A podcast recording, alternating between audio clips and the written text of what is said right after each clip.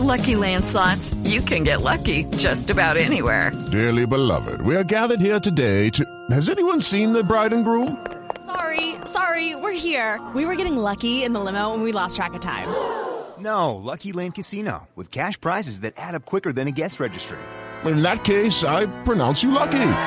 Play for free at LuckyLandSlots.com. Daily bonuses are waiting. No purchase necessary. Void were prohibited by law. 18 plus. Terms and conditions apply. See website for details. El siguiente podcast tiene contenido exclusivamente diseñado para tu interés. Blue Radio, la nueva alternativa. Hola, bienvenidos una vez más a Pregúntale a Arkham, el espacio en Blue Radio Podcast, donde vamos a estar respondiendo sus preguntas que previamente me hicieron en mis redes sobre temas bastante geeks. Y hoy el tema es algo que me apasiona muchísimo y que fue mi inicio en todo lo que fue la producción de radio y esa radio que fue el cine. Yo soy un fanático del cine, un aficionado al cine y me encanta el cine y pues, pues obviamente hoy vamos a hablar de cine. Nuestra primera pregunta es, ¿cuál es la diferencia entre cine comercial, cine arte y cine independiente? El cine comercial es el cine que se produce en Hollywood, es decir, las grandes productoras como Fox, como Universal, como Marvel, Marvel ahora es una productora de cine también, como Disney. Es el cine que se crea con el fin de conseguir dinero. No significa que no todas las películas se hagan con ese fin, pero en particular estas películas son producidas para verse en situaciones de vamos a conseguir dinero. El cine de arte como su nombre lo dice, y sonará un poquito redundante, es el cine que se hace con el carácter de convertirse en una pieza de arte. Es el cine que se permite la experimentación, es el cine que se permite crear nuevos formatos de contar la historia o nuevas formas de ver la historia, que a veces puede estar colindando con la parte comercial. Muchas películas de cine de arte han llegado al mundo de la mano del cine comercial, no está mal. Y tenemos por último el cine independiente. Aquí viene una de las cosas más graciosas del mundo Películas como Crepúsculo, todo este tipo de películas jóvenes, juveniles, últimamente han venido pululando en el cine. Son películas independientes, son productoras independientes que están fuera del canon de Hollywood, que deciden invertir en este tipo de historias. Por eso les decía, puede seguir siendo comercial, pero son películas que no tienen absolutamente nada que ver con los grandes estudios. Por eso muchas veces tienen que ser películas de bajo presupuesto y pues terminan siendo unos éxitos comerciales que les garantiza pues al estudio recuperar toda la inversión que hicieron. Pero principalmente esas son las diferencias. El cine comercial está producido por los grandes estudios para producir millones de dólares. El cine de arte son películas que se permiten experimentar y crear nuevos formatos y nuevas formas de contar y ver el cine. El cine independiente es la producción de cine por empresas que están por fuera de los grandes productores de Hollywood. La siguiente pregunta es, ¿cuál es la diferencia entre gusto y calidad de una película? Vamos a hacer un ejercicio personal cada uno y es recuerde cuál es una película que a usted le guste mucho, pero que sea muy mala en el cine. Entonces supongamos que esa película que a usted le gusta, a usted le gusta por alguna razón, es decir, le gustó la historia, le gustó el protagonista, le gustó la protagonista, le pareció muy chistosa, vamos a hacer un ejercicio de historia. Una película como Despedida de soltero, protagonizada por Tom Hanks, eso fue en 1984. Yo tenía cuatro años y es una película que todavía me gusta. Es una película para adultos, que la historia es bastante tonta y es muy sencilla. Es la historia de una despedida de soltero de un conductor de un bus de un colegio católico, donde la novia y sus amigas terminan involucradas porque quieren saber qué fue lo que pasó en la despedida de soltera. La despedida de soltera es absurdamente loca, es decir, hasta hay burros. Con eso les cuento todo. Si hay una forma que puedan ver esa película, esa película muy vieja y yo estoy seguro que Tom Hanks la detesta porque la película es mala. Esa película es mala, pero a mí me gusta. Entonces hagan ese mismo ejercicio con una película que les guste, pero que no tenga calidad. Entonces ahí es donde se radica la diferencia. La calidad de la película la puede dar el casting, la puede dar la producción, la puede dar la historia, la puede dar el guion, la puede dar la dirección, pero el gusto se lo da es la persona que la ve. En últimas, muchas películas muchas veces son de una calidad excelente, pero no a todo el mundo le va a gustar. Un ejemplo muy claro, El abrazo de la serpiente. El abrazo de la serpiente es una película increíblemente bien hecha. Es una película con todos los detalles de producción que la hacen increíble. Casi nadie se la aguanta en cine. Cuando es nominada al Oscar, que la gente la empieza a ver, y es cuando la gente dice, hey, sí, hay que verla, pero la vez más como por la necesidad de verlos. Homero Simpson creo que ha sido la persona que más me ha definido a mí el asunto del gusto en el cine. El cine para mí es un escape de mi vida personal cuando tengo problemas. Yo reviso hasta el inodoro. Si ustedes vieron Arma Mortal, hay una escena donde hay un inodoro con una bomba. Homero Simpson lo decía. Yo llegué a un punto donde ya empecé a revisar si los inodoros tienen una bomba. Pero en eso consiste el gusto. El gusto es lo que a usted le guste y la calidad, pues obviamente se lo da un sinfín de detalles, pero sigue siendo un concepto muy subjetivo. ¿Cómo es que llegan películas tan malas a ser hechas? Nadie en la mitad de un raje dice, esto está como mal. Aquí venimos a un punto muy claro y es toda la producción de la película cae como en cuatro núcleos muy grandes. Está el equipo de producción, las personas que buscan qué persona tiene que hacer cada cosa. Entonces, por ejemplo, voy a buscar la persona que va a hacer la carpintería, voy a ser la persona que va a buscar las luces, voy a ser la persona que va a buscar el, el catering, voy a ser la persona que va a hacer el vestuario. Sí. Están los guionistas, que son las personas que están a escribir la historia y los diálogos. Está el director, que es el que coge toda la visión de todas estas cosas y las reúne. Y están los productores ejecutivos, que son los que ponen el dinero. Vamos a buscar la película más mala de John Travolta. Él protagonizó una película que se llamó Battlefield Earth y fue hecha en el año 2000, o sea, en español se llamó Batalla Final Tierra. Su presupuesto fue de 44 millones más 73 millones y recaudó 29 millones. Es decir, la película fue un fracaso comercial. En esa película todo lo que podía estar mal estuvo mal. Es decir, la dirección estuvo mal, la producción estuvo mal, los diálogos estuvieron mal. Pero como en la producción estaba una persona que trabajaba en la cienciología, pues dijeron, no, pues hagámosla. Entonces vamos al mismo punto. Puede que la película esté mal, pero ya tienen un compromiso y tienen que terminar. Entonces cuando empieza una película, y cuando es una película que son tan malas hechas, pues tienen que terminarla. Pero la decisión ahí recae en muchos factores. Sobre todo la persona que da el dinero. La persona que da el dinero es que dice si se continúa o no se continúa. En últimas es eso. Entonces vamos al punto. La visión del director no dices que el cielo tiene que ser amarillo. A las personas no les va a gustar, pero a mí sí. Esa es la visión del director. Pero sí, en algún punto alguien del rodaje era, esto es muy malo. Un ejemplo las personas dicen que las películas son muy malas, pero menos malo para la producción. Es Star Wars. Las personas que trabajaron en producción en Star Wars decían, perdónenme la expresión, ¿qué carajos es esto? Ellos no sabían que estaban haciendo la película, una de las películas que se iba convirtiendo en los iconos más grandes de la ciencia ficción y la ópera espacial, porque decían, esto es una basura, esto es una porquería. El equipo de Londres que trabajó en la película. Entonces, puede que se convierta en éxito. Y eso nos da pie a la siguiente pregunta. ¿Cómo sucede que una película que sea muy mala se convierta en algo muy bueno? Me pasó hace poco con Guardianes, que es una película rusa. Esa película lo tiene todo para ser mala. Hay un hombre que se transforma en oso. Y es muy gracioso porque es como la versión de Hulk. Pero resulta que cuando se transforma se le rompen los pantalones y la siguiente escena ya los tiene puestos. Eso se llama error de continuidad en guardarropa. Está otro personaje, el villano, por ejemplo, que el villano es, el villano es absurdo y su plan es absurdo. Están las protagonistas, que son dos mujeres rusas, eso sí preciosas. Las mujeres son perfectas y además que no tienen expresión facial. Si están sonriendo o están tristes, uno no se da cuenta para nada. Pero la película es tan mala, tan mala, que se vuelve un icono por eso precisamente. Uno de los creadores de cine más grandes del mundo, que fue Ed Wood, fue el rey y señor del cine clase B. Si ustedes alguna vez han visto una película de Ed Wood, ven, por ejemplo, un platillo volador, literalmente el efecto donde se ve el cablecito. Sea, ustedes han visto las producciones de niños donde están tratando de hacer como un ataque en la Tierra y ven el planeta y el platillo. Él fue el que se inventó eso. Ed Wood fue el rey de las películas clase B y es una cosa absurda.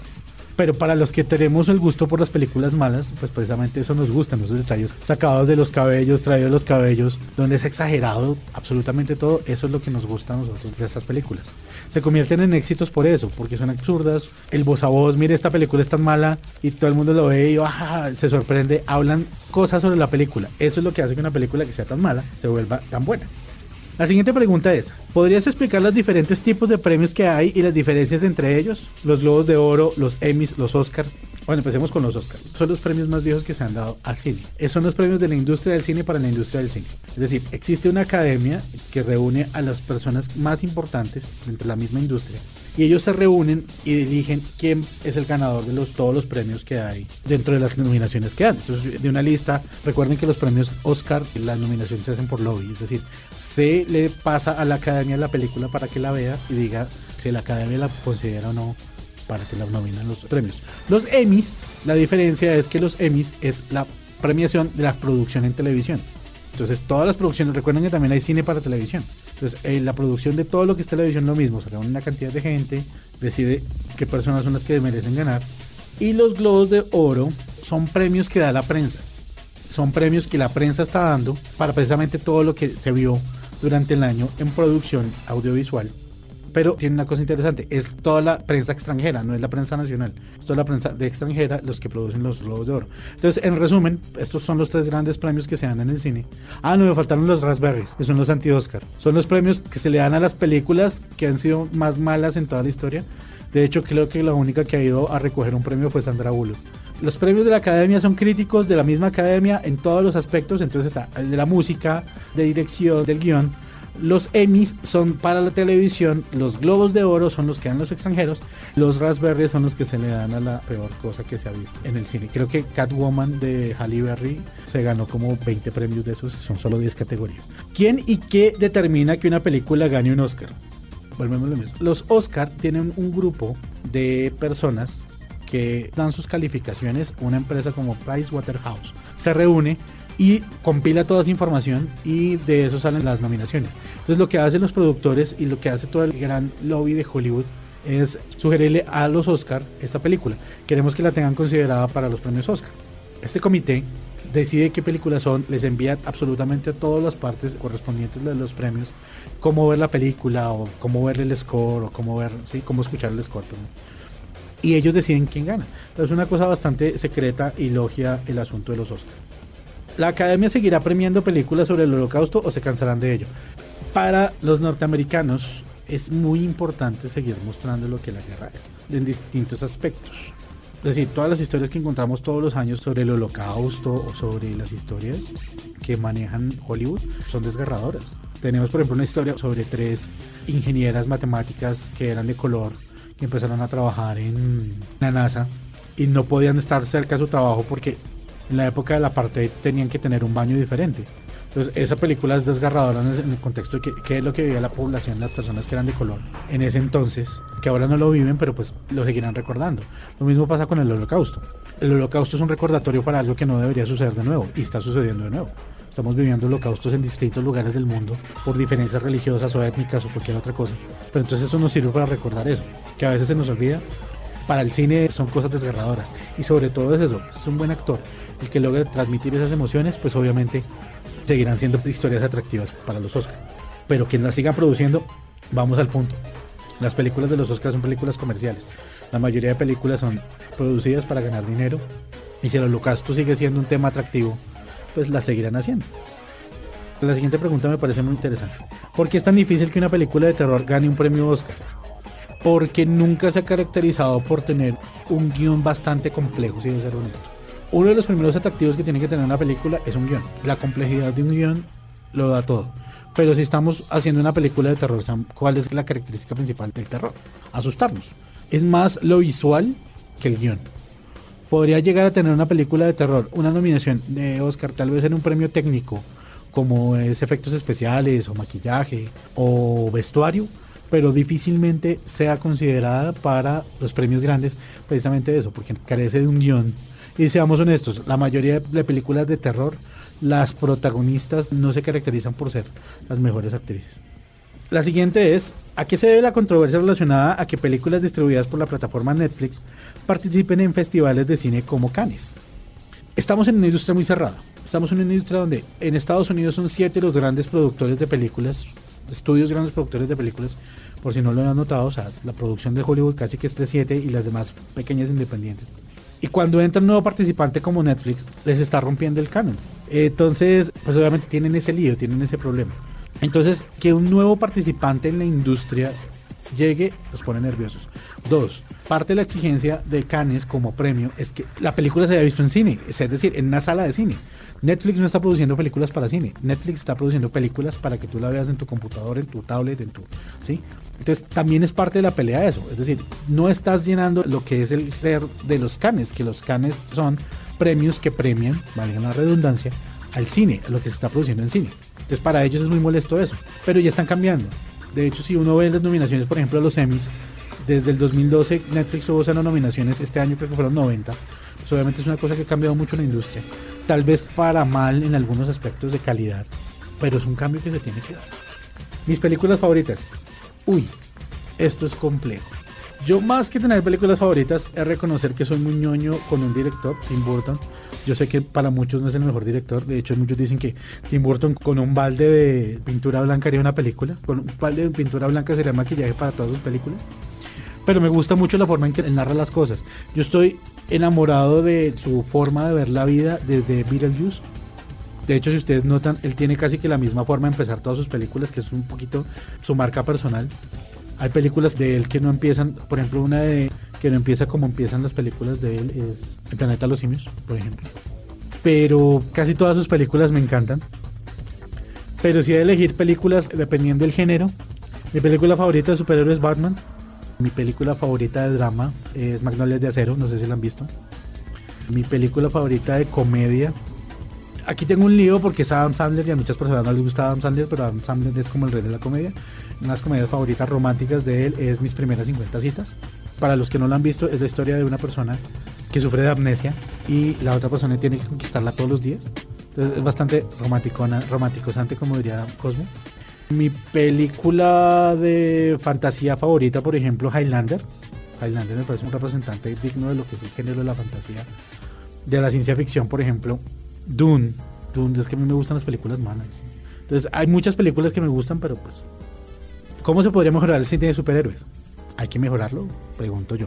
Es decir, si tú coges una película de Marvel, la película de Marvel lo tiene todo, tiene comedia, tiene drama, tiene acción, tiene sí, tiene problemas, es decir, el problema está en que dejar contento a todo el mundo con un tema como ese es complicado, porque a todo el mundo, casi que a todo el mundo nos gusta un superhéroe. Entonces quisiéramos verlo lo más fiel representado, pero pues no podemos verlo con toda su extensión. Lo mismo en la producción de películas, la producción de películas es complicado porque es, porque es traducir de un lenguaje al otro si es por DC, uy. DC tiene un problema y es que está tratando de meter toda la fuerza, es decir, no nos está dando un personaje previo, sino nos está metiendo todos a la misma fuerza y de pronto puede ser un problema. Tanto así que se han entrado como a, mencionar, por ejemplo, que Batman va a reemplazarlo otro actor. Pero realmente digo yo, ¿qué habría que mejorarlo? Eso es un análisis personal de cada persona. Es decir, ¿qué es lo que no te gustó de la película? ¿No te gustó la acción? ¿No te gustó la comedia? ¿No te gustó? ¿Qué fue lo que no te gustó realmente del cine de superhéroes? Yo, en cuanto a ese tema, admiro la forma en que son capaces de traducir, es decir, de hacer una adaptación con todos los elementos que tiene un cómic. Sea el cómic que uno sea, uno puede encontrar chistes en un cómic de Batman que es súper oscuro, puede encontrar en una película como Spawn, que fue una adaptación, eh, pero ve uno todos los detalles que tenían en el cómic. Entonces las adaptaciones están bien hechas, el asunto está en que el problema de mantener a todos contentos es un poquito complejo. La siguiente pregunta, ¿qué es una comedia romántica? Una comedia romántica es una comedia donde se habla sobre una situación de amor bastante compleja.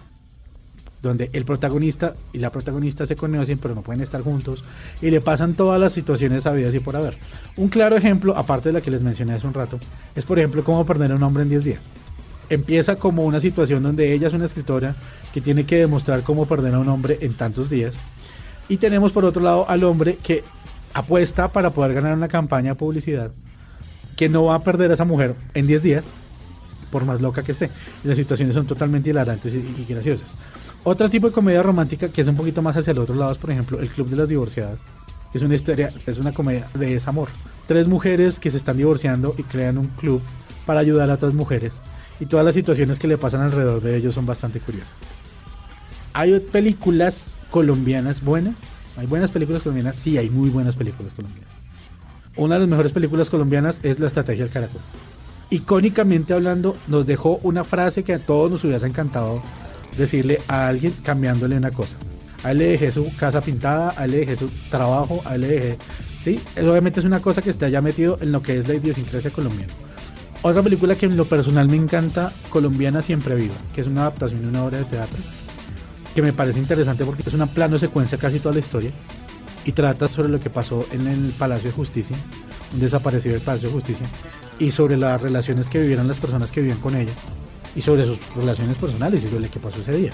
Y es una película muy buena. Cóndores me entierran todos los días, me parece una buena película.